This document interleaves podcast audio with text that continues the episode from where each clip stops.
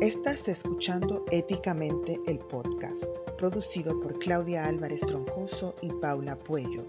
Éticamente es un espacio para conversar y compartir experiencias con invitados sobre gobierno corporativo, cumplimiento, ética, riesgos y negocios. Éticamente hablando.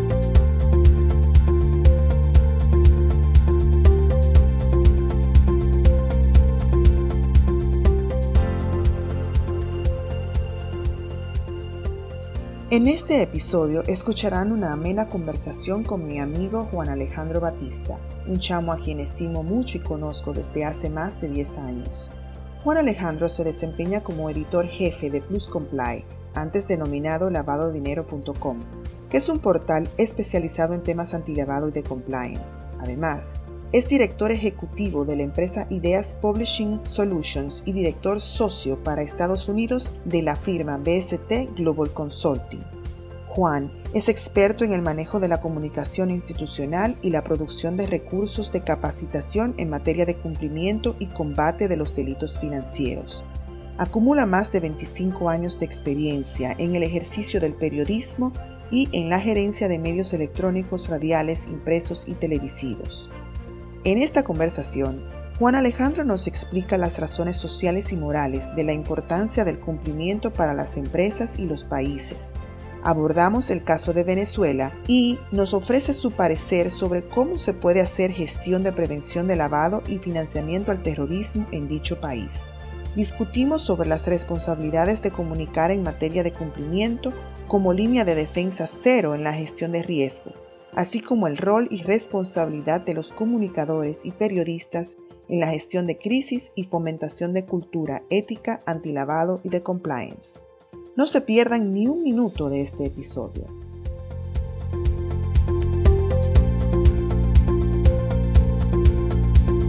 Buenas, Juan Alejandro Batista. Gracias por haber aceptado nuestra invitación a Éticamente el podcast. Juan Alejandro es un amigo que tengo el placer de conocer desde hace varios años. Hemos colaborado juntos eh, desde cuando estaba en lavadodinero.com, ahora eh, pasa a llamarse Plus Comply y es una empresa que congrega varios expertos donde puedes obtener informaciones al día de todo el tema de prevención de lavado de activos, de compliance como todo, también de elementos de ética que han agregado al portal.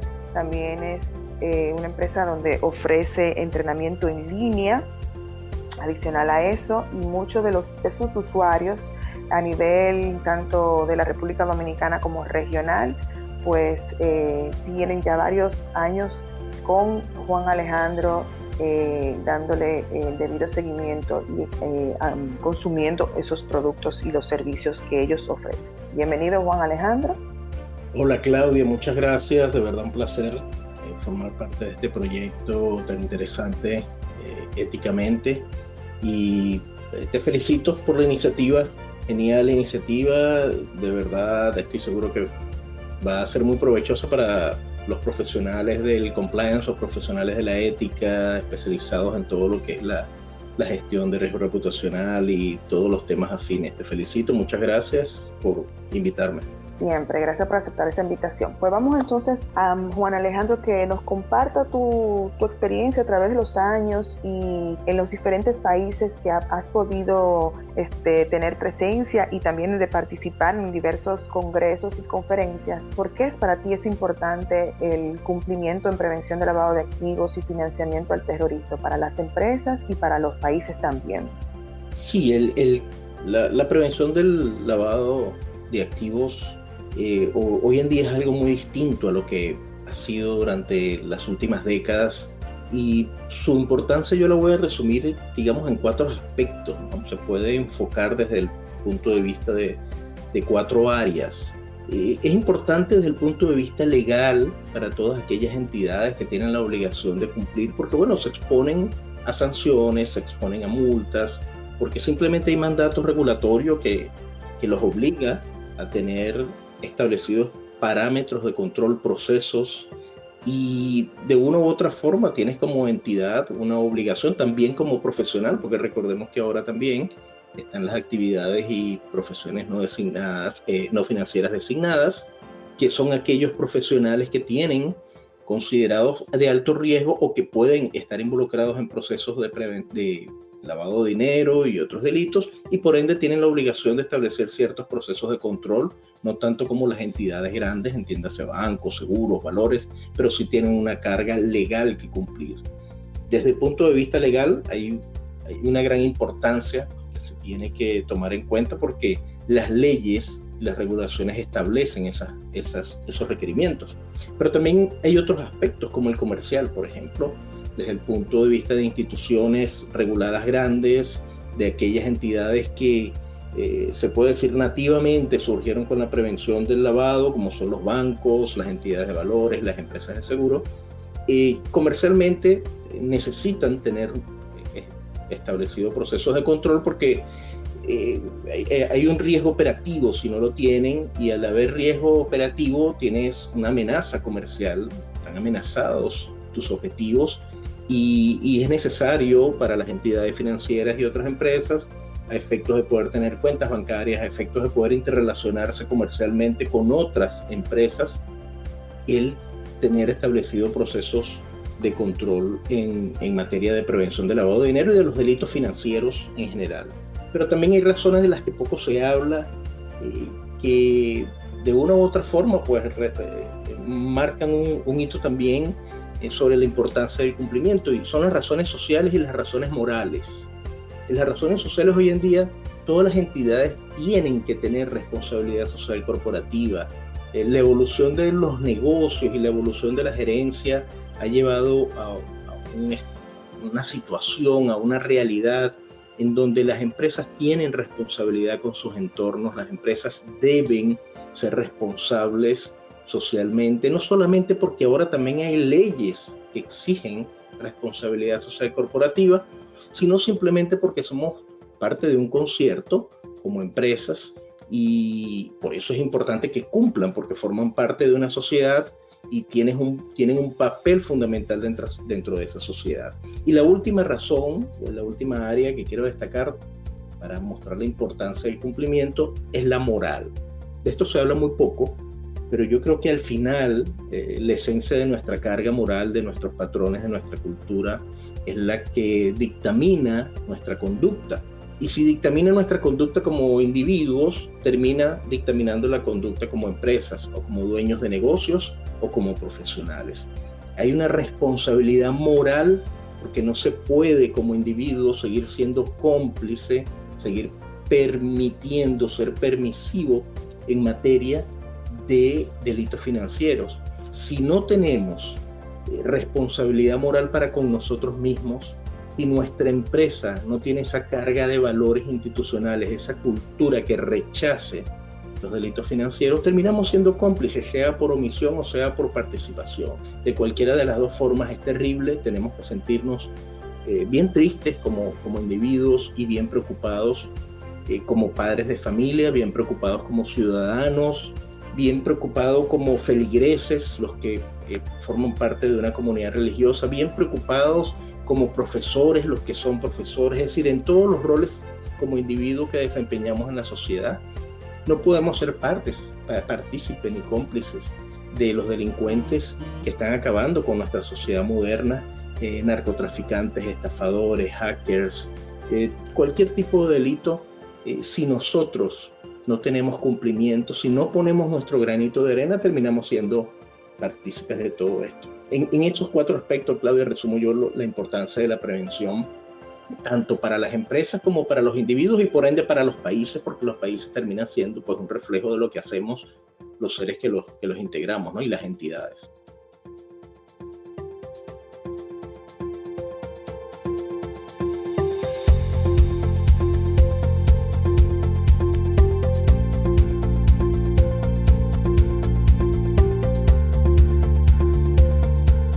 Totalmente de acuerdo contigo, Juan Alejandro, sobre todo con los últimos dos que estableciste, porque más que todo yo siempre digo que hay que ser coherentes con la forma en que nos desempeñamos y en la forma en que hacemos negocio, porque es muy difícil, primero y costoso, igualmente entiendo yo cuando ya es una empresa, comportarte de una forma en, tu, en, tu, en, lo personal y luego en los negocios eh, o en el ambiente corporativo, luego comportarte de otra.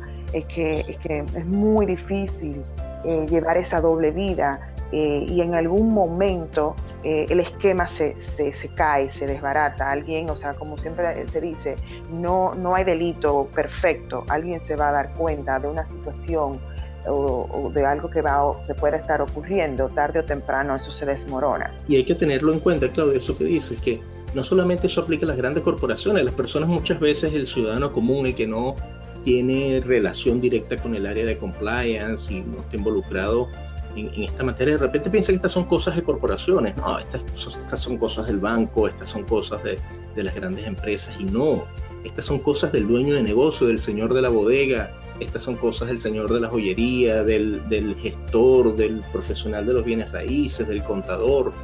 Todos somos corresponsables. Tú puedes tener un pequeño negocio en tu vecindario, tú puedes tener una bodega y consciente o inconscientemente estás siendo cómplice de los narcotraficantes, de los delincuentes que están afectando quizás hasta tus mismos hijos, a los hijos del vecino.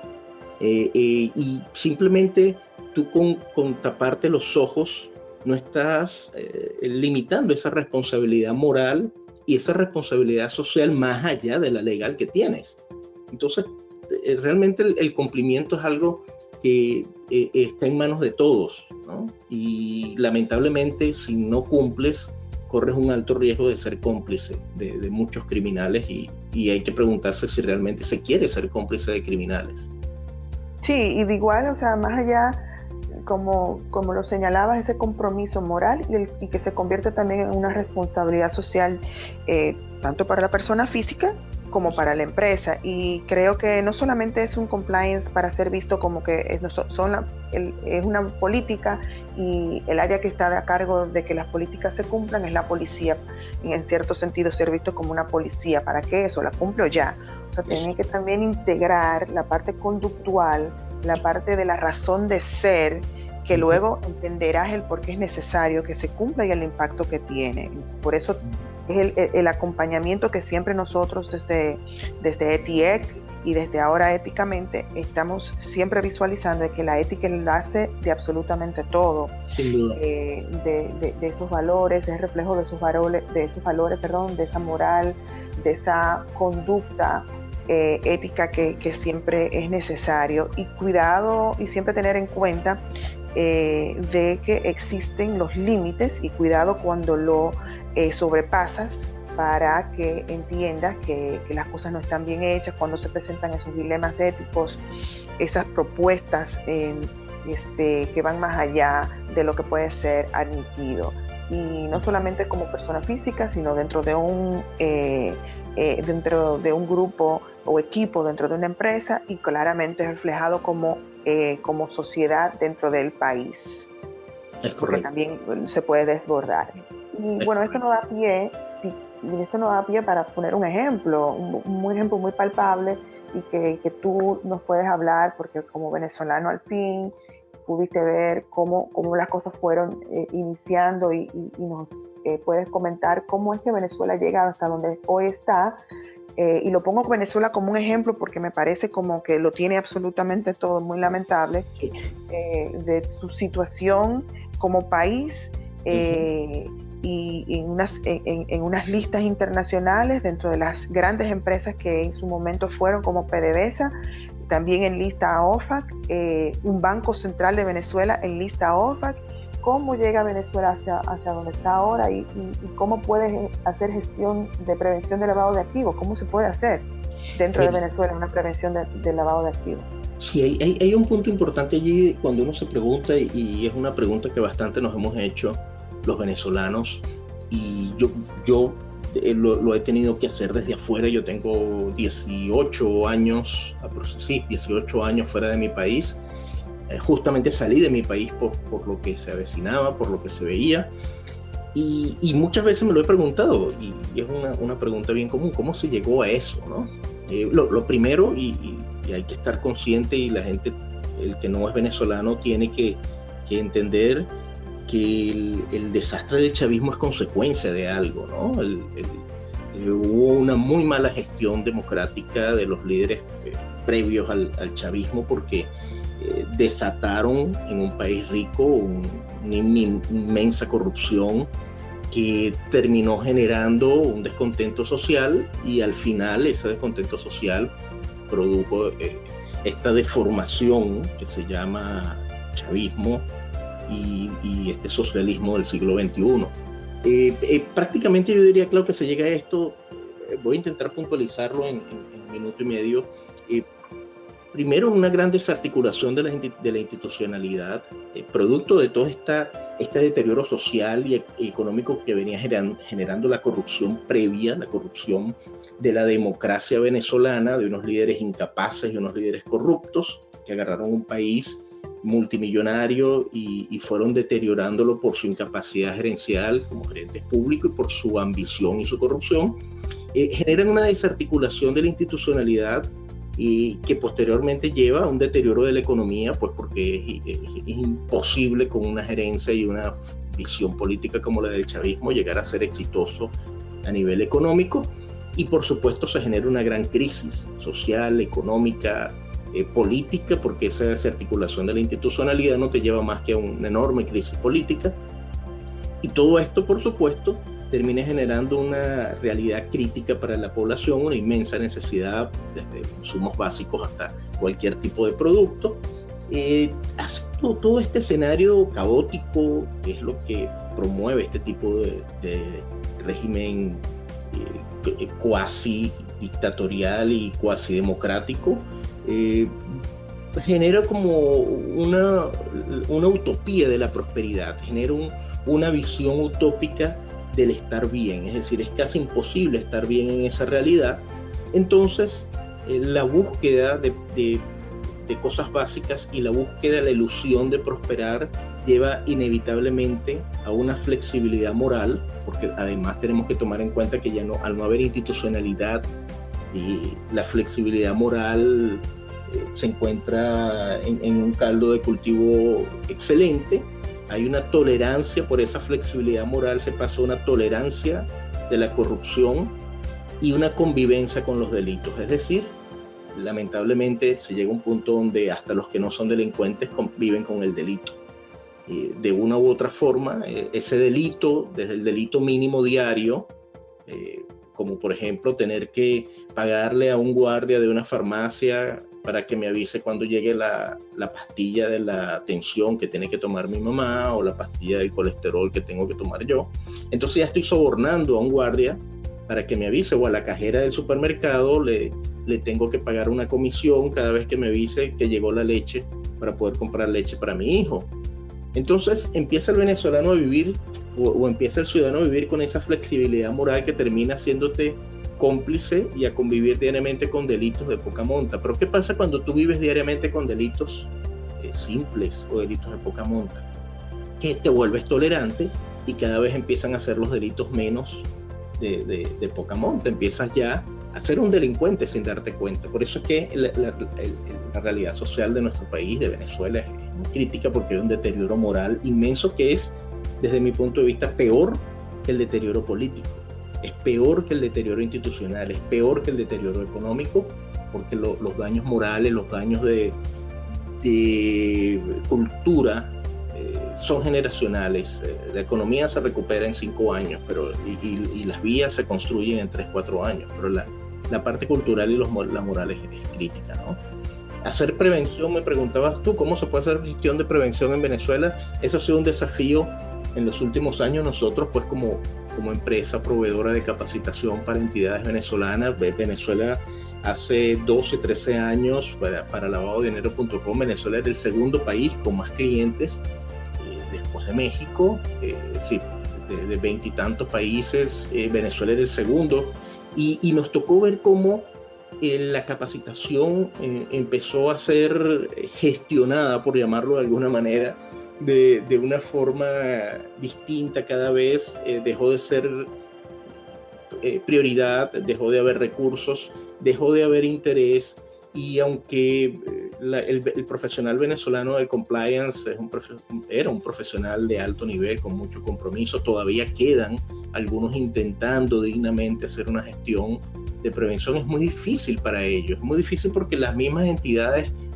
o las personas morales o, jurídicas, depende cómo la llamen, eh, de una u otra forma también cayeron en esta tolerancia y en esta flexibilidad moral. Es decir, el empresariado venezolano de hoy, en todos los aspectos de la economía venezolana, en su gran mayoría tiene que ser cómplice de, de, en cierta forma, directa o indirecta, de todo este deterioro que está sucediendo. Tienen que ser delincuentes menores muchas veces para poder operar.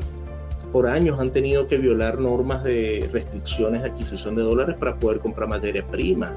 Por años han tenido que muchas veces pagarle a guardias nacionales que los sobornan para poder mantener la operatividad de tu negocio. Tienes un restaurante y si tú no le pagas a un guardia o a la policía, simplemente no vas a poder eh, operar ese restaurante, tienes que pagarle a las autoridades. Entonces el, empresario le tocó volverse también cómplice indirecto de todos estos problemas y, dentro de ese problema está el oficial de cumplimiento o el gestor de riesgo intentando con dignidad y, y, cambiando como, como un Quijote el, el, problema de la prevención cuando tienes una entidad que en sus operaciones naturales ya incluye muchas veces la comisión de delitos.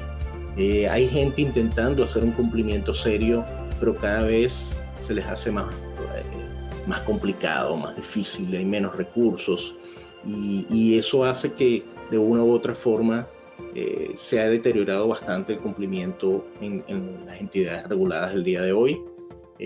además, entendiendo, Claudia, y es un factor fundamental, que muchas entidades gubernamentales o controladas por el Estado el compliance eh, es estratégico en función de los intereses de esa entidad y esos intereses muchas veces es justamente solapar la corrupción, permitir la movilidad del dinero, lavar dinero, financiar terrorismo y cualquier cantidad de barbaridades más que están ocurriendo en Venezuela.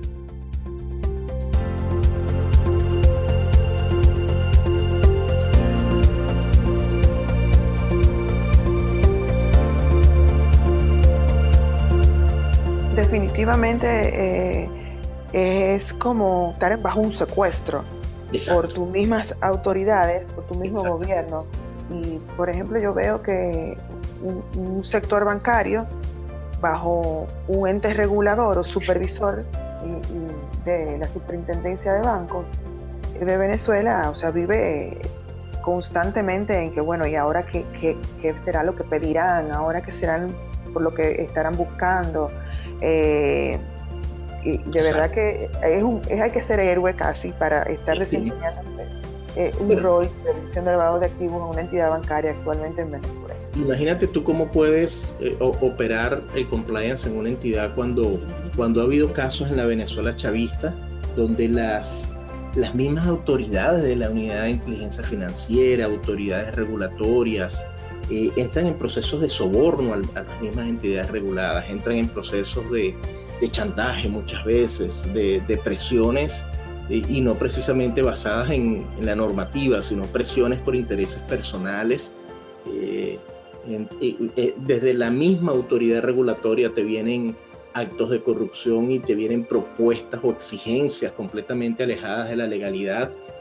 ya internamente tú como eh, departamento de gestión de riesgos o como departamento de cumplimiento, automáticamente entiendes que ese mismo ente que se supone que es tu supervisor o tu regulador o, el ente que te supervisa, sea, no sé, la superintendencia de, cualquiera de las áreas, y, si, si, ya está viniendo la corrupción desde allí, bueno, eh, obviamente tu compromiso con la lucha contra los delitos, pues ya entra en una etapa de, flexibilización donde ya entiendes que no es importante lo que estás haciendo.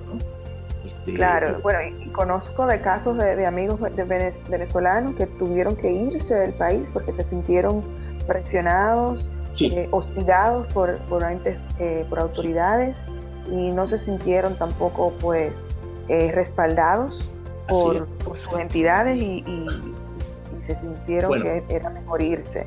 Pues bueno, yo he, tenido, yo, he tenido acceso en, más de una ocasión, me, facilitaron documentos, Claudia, de entidades venezolanas ubicadas dentro de Venezuela y fuera de Venezuela, donde, donde la amenaza es el oficial de cumplimiento era digna y típica de, poderlo usar como casos de estudio, cosa que por supuesto nunca hicimos porque, porque fue bajo, bajo confidencialidad que nos facilitaron eh, esos materiales, pero las presiones contra el oficial de cumplimiento eran eh, sencillamente impresionantes.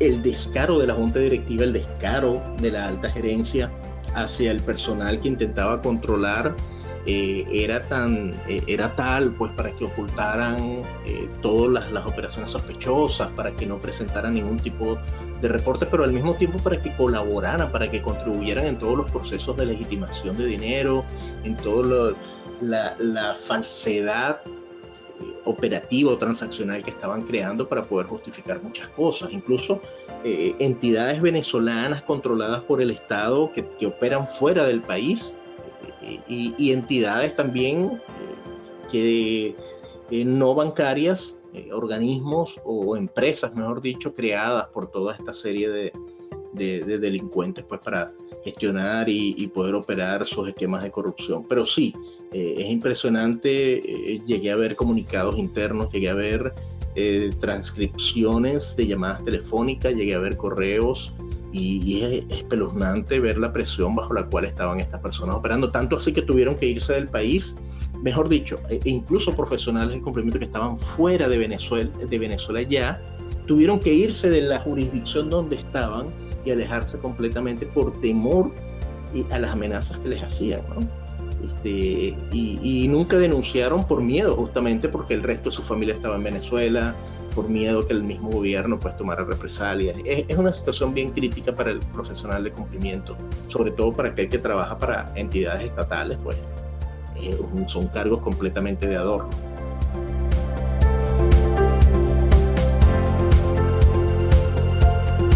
Definitivamente, eh, yo siempre he dicho y lo reitero en cada ocasión que puedo, Venezuela es un, es un caso el estudio, obviamente, eh, en tiempo real, lamentablemente, para el cual tenemos que también vernos en ese espejo y aprender qué no permitir y qué no hacer.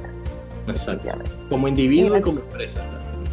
No, definitivamente, con, en ambos ámbitos, definitivamente. Juan Alejandro, ya adentrándonos más en la parte de la comunicación, eh, como experto que eres en, el ámbito, bueno, porque eres periodista y te has especializado en los temas de, cumplimiento y de prevención de lavado de activos y como todo, quiero tu opinión y tu punto de vista de la responsabilidad de comunicar en materia de cumplimiento. Sea, la comunicación como esa parte esencial dentro de un programa de cumplimiento que no solamente, como dijiste al inicio, le atañe al área o al equipo que trabaja en compliance, sino a todo el mundo en la empresa y a, todas las personas eh, que componen la sociedad, qué tan la responsabilidad de comunicar, que cómo llegamos a, que esas informaciones eh, se tengan que manejar dentro de una empresa, eh, desde el punto de vista de relaciones públicas, dentro del punto de vista también de, cómo manejar esa información un periodista para dar noticias y, cómo, cómo, cómo podemos controlar esto? Eh, la, comunicación en todos los ámbitos, menos en el compliance, siempre se ha visto como un poder. El, arte y la capacidad de comunicar siempre ha sido un asset, un activo desde el punto de vista político, desde el punto de vista empresarial, desde cualquier punto de vista. Uno, de una de las áreas pues que descansa sobre la comunicación, esa es la educación además. Tú no puedes educar sin comunicar. Que es uno de los pilares del programa de prevención de lavado de activos. ¿Cómo, ¿Cómo, tú educas sin comunicar? Tú no puedes eh, establecer ningún proceso de, de, educación que no tenga implícito la comunicación. Eh, no solamente, además de que es un pilar de, todo, de toda estructura de prevención del lavado de, de activos, es un recurso estratégico que las empresas hasta ahora lamentablemente muy pocas han usado. Las empresas no se han dado cuenta ya hace, eh, hace aproximadamente, no sé, quizás unos 10 años, eh, yo he tenido la oportunidad de venir hablando de lo que yo llamo la línea de defensa cero. Siempre se habla de las líneas de defensa que tienen las estructuras de cumplimiento dentro de las organizaciones, las tres líneas de defensa. Eh, yo, hablo de la línea de defensa cero porque la línea de defensa cero tiene que estar basada en, lo que en su momento, pues en, algunas presentaciones hace quizás unos 10 años, 12 años, llegué a, presentar como la, estrategia comunicacional de prevención. la línea de defensa cero consiste en que, en que tú tienes que convertir a todo tu clientela y a todo tu público externo que tiene la entidad en tu, en, tu primer arma para eh, combatir los delitos financieros, para evitar que lleguen los delitos financieros, un filtro. Ahora, ¿cómo conviertes tú a tus clientes? ¿Cómo conviertes a tu entorno social o a ese público externo? ¿Cómo lo conviertes en tu línea de defensa? informándoles y capacitándolos y educándolos. ¿Y cómo los educas? A través de mensajes comunicacionales. Lamentablemente las empresas reguladas nunca, hasta ahora, muy poco, bueno, en, en 13 años aproximadamente que tengo yo en el mundo del, del compliance relacionado al mundo del compliance, y han sido muy pocas las empresas, Claudia, con las que hemos tenido y iniciativas que han tenido el interés de involucrar en su compliance a las áreas de comunicación y relaciones públicas. Es decir, muy pocas han tomado en serio esto. Se han hecho algunos intentos, eh, pero realmente nunca se ha visto como un elemento fundamental de la, del compliance la comunicación. Y es un gran error porque el, el, el compliance tiene que salir de la burbuja de hermetismo que siempre tuvo o que siempre ha tenido dentro de las entidades. Acuérdate que incluso hace unos años atrás ni los mismos empleados bancarios sabían que era un oficial de cumplimiento. El oficial de cumplimiento nació y creció y se fue desarrollando como, como una unidad de ultrainteligencia o contrainteligencia interna que tenían las empresas que muchas veces los trabajadores ni sabían dónde estaba el oficial de cumplimiento. Se fue creando un secretismo en torno al, al área de compliance y a lo que hacían, que de una u otra forma eso también perjudicó el que la, empresa misma entendiera que tenía que abrirse, tenía que salirse hacia allá.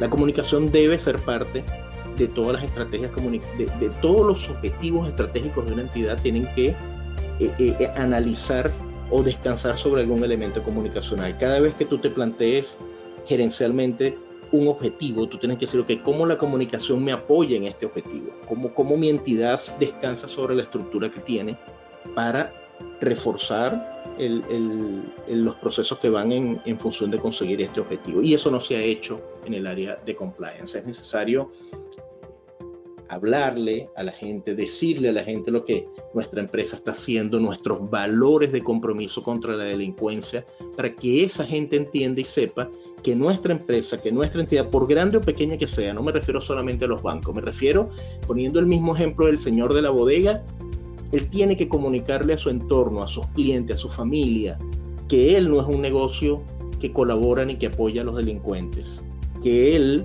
tiene compromiso y tiene moralidad y por eso él necesita transmitir esos valores para que los delincuentes y los, el entorno que esté dispuesto o con intención de cometer delitos ya empiece a alejarse de ese negocio.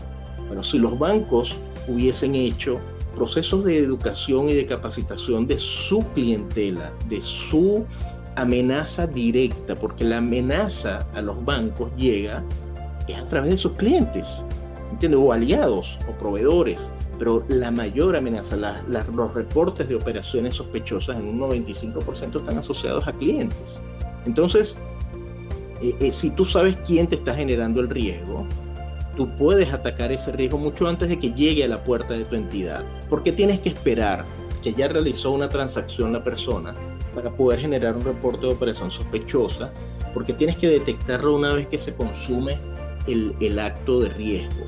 Empieza a prevenirlo, empieza a evitar. Si tú transmites el, mensaje adecuado, mucha de esa persona que está allá afuera va a cohibirse, lo va a pensar, cuando, cuando sea parte de un esquema delictivo, va a decir, mira, la entidad esta, yo sé, me consta que tienen unas estrategias bien sólidas de prevención, de lavado, de fraude, eh, de financiamiento, del terrorismo, etc.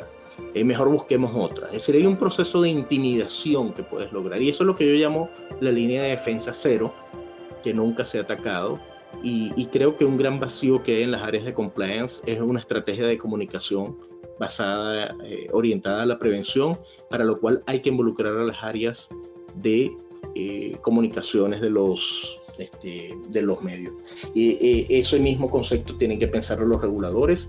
Sí hay algunos intentos que se han hecho, siendo honesto, hay algunas empresas que han intentado dos o tres iniciativas y en el ámbito público eh, Colombia entendió la importancia de comunicar hace bastante tiempo. Colombia viene desatando algunas campañas de educación eh, eh, espasmódicas, algunos intentos intermitentes. No es que ha sido consistente Colombia en esto, pero. Entendiendo el caso también extremo de Colombia, por el de los carteles y sus situaciones en los 80, 90, que se, se, vio la necesidad también de salir a comunicar que Colombia no era eso únicamente, que eso era una, una situación y que había mucho más, y como poder venderse como, y atraer capitales era extremadamente importante. Y, pero lo importante es que Colombia empezó campañas de educación en materia de prevención del lavado, campañas públicas, me acuerdo, es más, eh, eh, si mal no recuerdo, algo así como en el 2007, 2008 por allí, conjuntamente con la Oficina de las Naciones Unidas, la, la lanzó, lanzó la, la, campaña de ¿y por qué? La pregúntate por qué. el, programa de negocios seguros y responsables. seguros y responsables. sí, lanzaron unas campañas muy interesantes. Nosotros en su momento tuvimos la oportunidad de, de, de sponsoriarlos y, y, formar parte indirecta, no directa, pero formamos parte de toda esa iniciativa.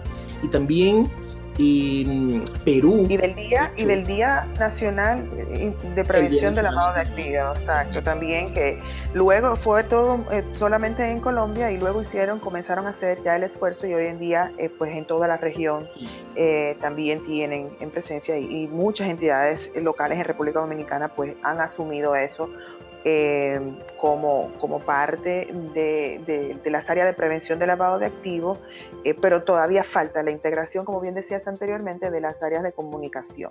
Sin duda, hay, que aplicar un, el mismo concepto de, de gestión de riesgos eh, del enfoque basado en riesgo hay que aplicarlo a la comunicación. Tenemos que tener comunicaciones basadas en riesgos. Si, si nuestra área de riesgo, en el caso de las entidades más organizadas que tienen departamentos de gestión de riesgo, pues toda el área bancaria, todas las grandes corporaciones, eh, detectan eh, riesgos y tienes un, mapa de riesgo y tienes una cantidad de indicadores y una estrategia para atender los focos de riesgos eh, tú tienes también que, aplicar la comunicación a, ese a ese análisis, a ese assessment que hiciste del riesgo y tienes que tener para una gestión de crisis. No, vas a poder, no sabes cómo responder a esa crisis, no vas a saber. Y peor aún, si no solamente hacer la gestión de riesgo, es conocer cómo es esa área que lleva eso. Exactamente. a veces conocen quién es la persona, quiénes son los que lo integran, cómo es que ustedes hacen su trabajo y por qué conocer la razón del por qué de, que existe algo, de un proceso y quiénes son, me parece que es la mejor manera para tú saber comunicarlo idóneamente. Claro, es más, y como, lo dices, conocer lo que, lo que esa área está haciendo, y yo diría más allá, formar parte de esa área. Las áreas de compliance no, puede, no, no pueden estar ajenas a las áreas de comunicaciones ni viceversa, es decir, tienen que integrarse, tiene que haber fusión, tiene que haber gente del área de, de comunicaciones completamente involucrada en el área de compliance como, eh, eh, como eh, para generar reacciones estratégicas a través de las comunicaciones. Detecto nuevos riesgos, inmediatamente necesito comunicar cómo gestiono ese riesgo a través de las comunicaciones, cómo apoyo la gestión del riesgo que se ha identificado, cómo lo apoyo con, con mi labor comunicacional. Y el, y el, departamento de compliance tiene que entender que esos profesionales de la comunicación son aliados, me están ayudando a mitigar el riesgo, me tienen que ayudar. Eh, entonces, e, es un cambio que tiene que producirse internamente, eh, lamentablemente en el área de, los comunicadores sociales, eh, hay que decirlo, ahí hay muy poca formación, hay muy poca capacitación. En muchos países no se destinan, las empresas no destinan recursos para capacitar a, sus comunicadores. En los mismos medios de comunicación no se destina recursos para capacitar a los profesionales de la comunicación no han terminado ellos mismos de entender el papel que juegan en todo, en todo esto. Hay, hay eh, eh, una iniciativa que estaba hablando de Colombia hace poco, pero en, hablando de todo esto de la responsabilidad de los gobiernos y, la importancia que tienen los comunicadores, me, me, viene a la mente el caso de Perú. Eh, recuerdo, pues tuve la, la oportunidad en, en, su momento, pues, de que el gobierno peruano, a través de la Unidad de Inteligencia Financiera, que, en este caso depende de la Superintendencia de, Bancos y, de Seguros de Perú. Eh, en una oportunidad me llevó a, Lima para dar un curso para capacitar a periodistas Eh, recuerdo, eh, fue una, una, petición justamente hablando en una conferencia en Latinoamérica, no recuerdo en, ese momento si fue Argentina, Uruguay, por allí, el, director para entonces y todavía actual de la unidad, Sergio Espinosa, escuchó una presentación que yo estaba dando y posteriormente a eso este, entendió la necesidad de capacitar a los periodistas y, tengo que decirlo, eh, que yo hasta donde tengo conocimiento es el único ente público que ha tenido estrategia de educar en materia de prevención a los periodistas. Bueno, te puedo hacer una intervención ahí porque eh, participé en el año 2017 cuando recién estaba saliendo la ley nueva de República Dominicana 155-17, igual la unidad de análisis financiero a través del Ministerio de Hacienda que preside el Comité de Prevención de Lavado de Activos y, y Financiamiento del Terrorismo en República Dominicana, se hizo todo también un, seminario para eh, capacitar a los periodistas en la comprensión de la ley y de por qué la, eh, y, qué era prevención de lavado de activos y en esa en esa capacitación pues participé yo. O sea que también tuvieron esa iniciativa en ese momento pero eh, creo que falta también no lo, que pasa es que no lo, expliqué bien Claudio.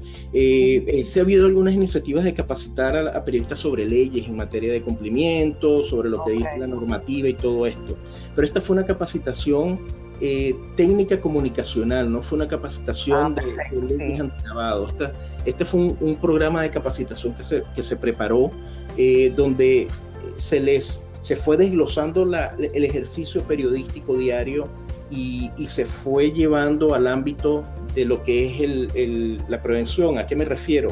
Eh, se trabajó en lo que es el procesamiento de las fuentes de información, cuáles son fuentes válidas y cuáles fuentes no el procesamiento de los títulos, el procesamiento de cómo titular una información, el impacto de, los componentes que tiene una noticia eh, en función de, su peso y de su apego a la misma normativa. Es decir, se hizo una presentación no desde el punto de vista, como tú lo dices, que se han hecho en dos o tres países, pues como, como es transmitirle a los, a los periodistas qué dice la ley y todo esto. No, en este caso fue un programa pensado para periodistas y con técnica comunicacional. No fue precisamente sobre la ley antilavado en materia de, de, prevención. Entonces, fue un ejercicio... totalmente necesario, disculpa que te interrumpa, porque definitivamente cuando a veces leemos noticias, vemos primero un, un sensacionalismo. Además. Como que, además. Y después vemos informaciones que como que son incongruentes, que no está todo.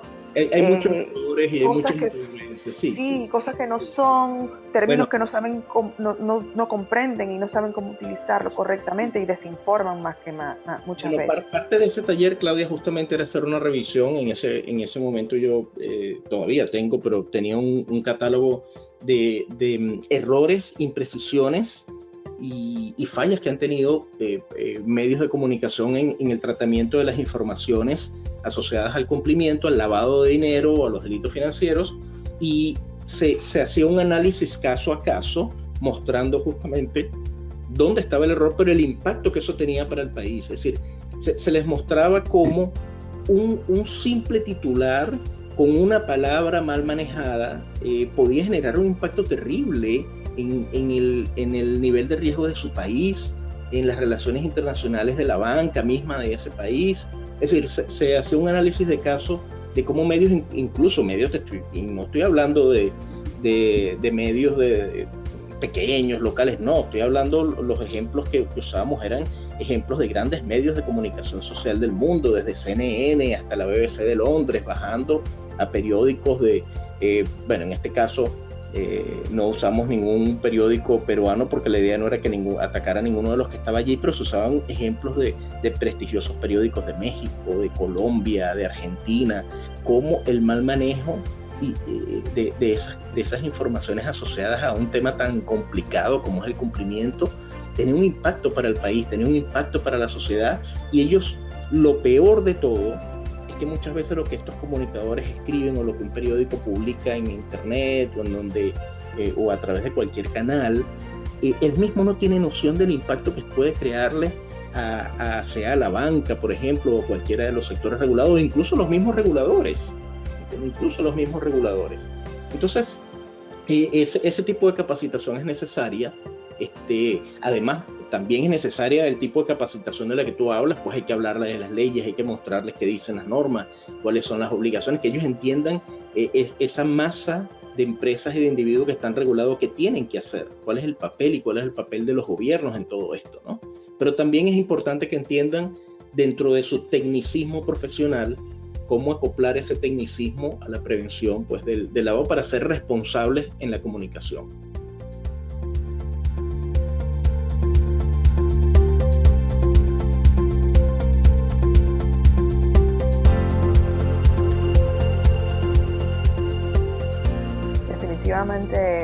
Eh, son muchos esos elementos que componen un sistema como un todo de prevención del lavado de activos y de conocimiento del compliance. Esto no es solamente un equipo dentro de una empresa que es sujeto obligado conforme indica la ley y que tienen que cumplirlo porque, porque tienen esta obligación, sino que esto es algo que toca absolutamente todas las áreas, si es dentro de una empresa o todas las áreas dentro de una sociedad eh, y las personas que la componen para que pues primero se obtenga la información adecuada y correcta en tiempo eh, ideal eh, y preciso. Este, y con esa información a su vez trabajan los sujetos obligados para poder determinar eh, si hay posibles riesgos dentro de una jurisdicción, dentro de un sector económico, dentro de personas físicas o empresas que estén siendo mencionadas ellos puedan también armar su, propia gestión de riesgo internamente y poder calificar el nivel de riesgo de los eh, clientes o posibles clientes y saber filtrar para cuando puedan estar expuestos a situaciones. Definitivamente que, este, no es, son elementos aislados, sino que todo tiene eh, un efecto dominó o concomitante con lo que hace uno y la reacción y sus consecuencias con lo que también tiene otras, otras áreas involucradas. Eh, creo que hemos tocado varios aspectos, siempre se nos van a quedar otras cosas también que podemos discutir con Juan Alejandro, que tiene muchos años de experiencia, como pudimos ver dentro de esta conversación, eh, y que, siempre nos nutre con, con nuevas eh, ideas eh, y con, con, nuevos términos. Esto de la línea de defensa cero es interesantísimo. Y creo que, bueno, quisiera cerrar contigo para conocer un poquito tu opinión de esto nuevo que anda dando vueltas ya a nivel internacional de los famosos news laundering, los fake news que están siendo utilizados para impactar y que si generan algún tipo de beneficio económico, eso ya comienza a ser considerado como lavado de dinero. ¿Qué nos puedes comentar? Mira, Klaus, sí, eh, eh, es que eh, estamos en, yo creo que todo esto, lo, lo que hay que entender es que el dinamismo que, en el que estamos viviendo nos está presentando situaciones que una tras una tenemos que ir descifrando y que tenemos que ir entendiendo, eh, no solamente en materia de, lavado de dinero, pues como en este caso, eh, sino incluso en materia de impacto social, en materia de ética. ¿okay? Eh, yo, creo que aquí lo importante es preguntarnos, este, es, mira, es, un poco todo lo que venimos hablando, claro, es decir, más allá de lo que de las implicaciones legales o las implicaciones comerciales tenemos que preguntarnos es eh, qué impacto tiene, qué participación tengo y hasta dónde estoy dispuesto a llegar. Yo creo que ahí lo clave es que, es que se entiende y que se sepa eh, con precisión de una u otra forma eh, si, si está generando un riesgo, si estoy dispuesto o si se está dispuesto a tolerar ese riesgo, no solamente como individuo, lo insisto, no solo como empresa, más allá de los objetivos comerciales que tenga, más allá de las oportunidades de negocio, más allá de que se presente esto como, como una nueva área de explotar negocios, comunicaciones, de explotar tecnología, de explotar cualquier tipo de, de área, lo importante es que estemos convencidos y estemos claros de que hasta dónde nos vamos a involucrar y de qué forma nos vamos a involucrar. No solo, eh, eh, en, el mundo moderno están surgiendo muchas, pero muchas eh, nuevos elementos y nuevos recursos.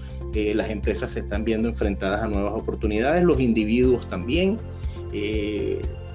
El, movimiento tecnológico nos está llevando además a, nuevas fronteras que no conocemos, la ciencia nos está llevando a nuevos escenarios, todo se está involucrando ahora antes antes la, ciencia y la tecnología era solo reservada para ciertos sectores, hoy no, hoy toda empresa tiene acceso y todo individuo también. Yo creo que aquí eh, eh, tu, programa, tu concepto como éticamente, me parece a mí que tiene que ser la esencia, Claudia, de todo lo nuevo que la sociedad nos está presentando, de cualquier tipo de oportunidad, sea una oportunidad de desarrollo social, profesional, de negocios. Eh, es, fundamental que la ética, eh, mi, sugerencia es que como individuos, como personas y como profesionales eh, de, de cualquier área, descansemos más sobre la ética para conocer hasta dónde nos involucramos, qué toleramos, qué permitimos y qué sentimos que puede ser o no provechoso para la sociedad, porque no, no, no podemos seguir simplemente eh, siendo apáticos. Tenemos que, hacer revisiones de, cada eh, cosa que hacemos o, de cada aspecto de nuestra vida en la que nos involucramos como individuo o como entidad jurídica también o como autoridad eh, incluso. creo que todo, todo, todo, yo partiría de cualquier análisis de que debe descansar sobre la ética y, y la reflexión de hasta dónde estamos dispuestos nosotros como individuos a tolerar o no. En ese sentido. Gracias, Juan. Juan, gracias por, tus comentarios. Definitivamente que siempre se, nos queda el, tiempo corto, eh, pero siempre ha sido provechoso el conversar contigo. y bueno, siempre estaremos a la orden aquí en Éticamente para que nos vuelvas a, acompañar y será hasta una próxima entrega, señores. Si quieres decir algo más antes de cerrar, claramente. Nada más que, bueno, una vez más te felicito. De, verdad siento que es un, espacio que a la comunidad profesional latina eh, le hace falta este tipo de, espacios donde, donde se pueda, además, eh, hablar libremente y, con, todo tipo de libertad, eh, sin presiones, con completa independencia. Te felicito. Como siempre, pues cuenta con todo nuestro apoyo, mi apoyo individual y, y el apoyo, pues, de de la empresa. Desde, mucha suerte, eh, por supuesto, gracias por la oportunidad de compartir contigo este espacio y siempre a tu disposición.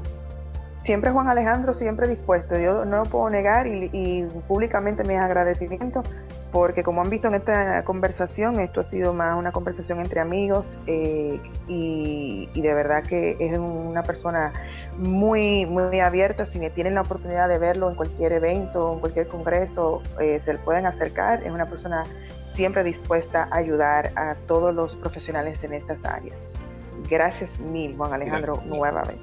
Seguro, gracias.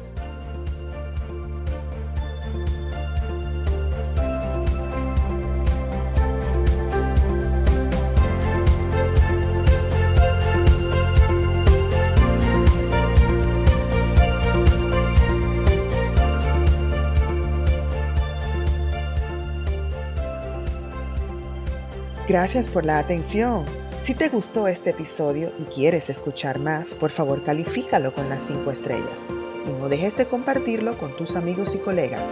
Nos escuchamos en la próxima entrega de Éticamente el Podcast.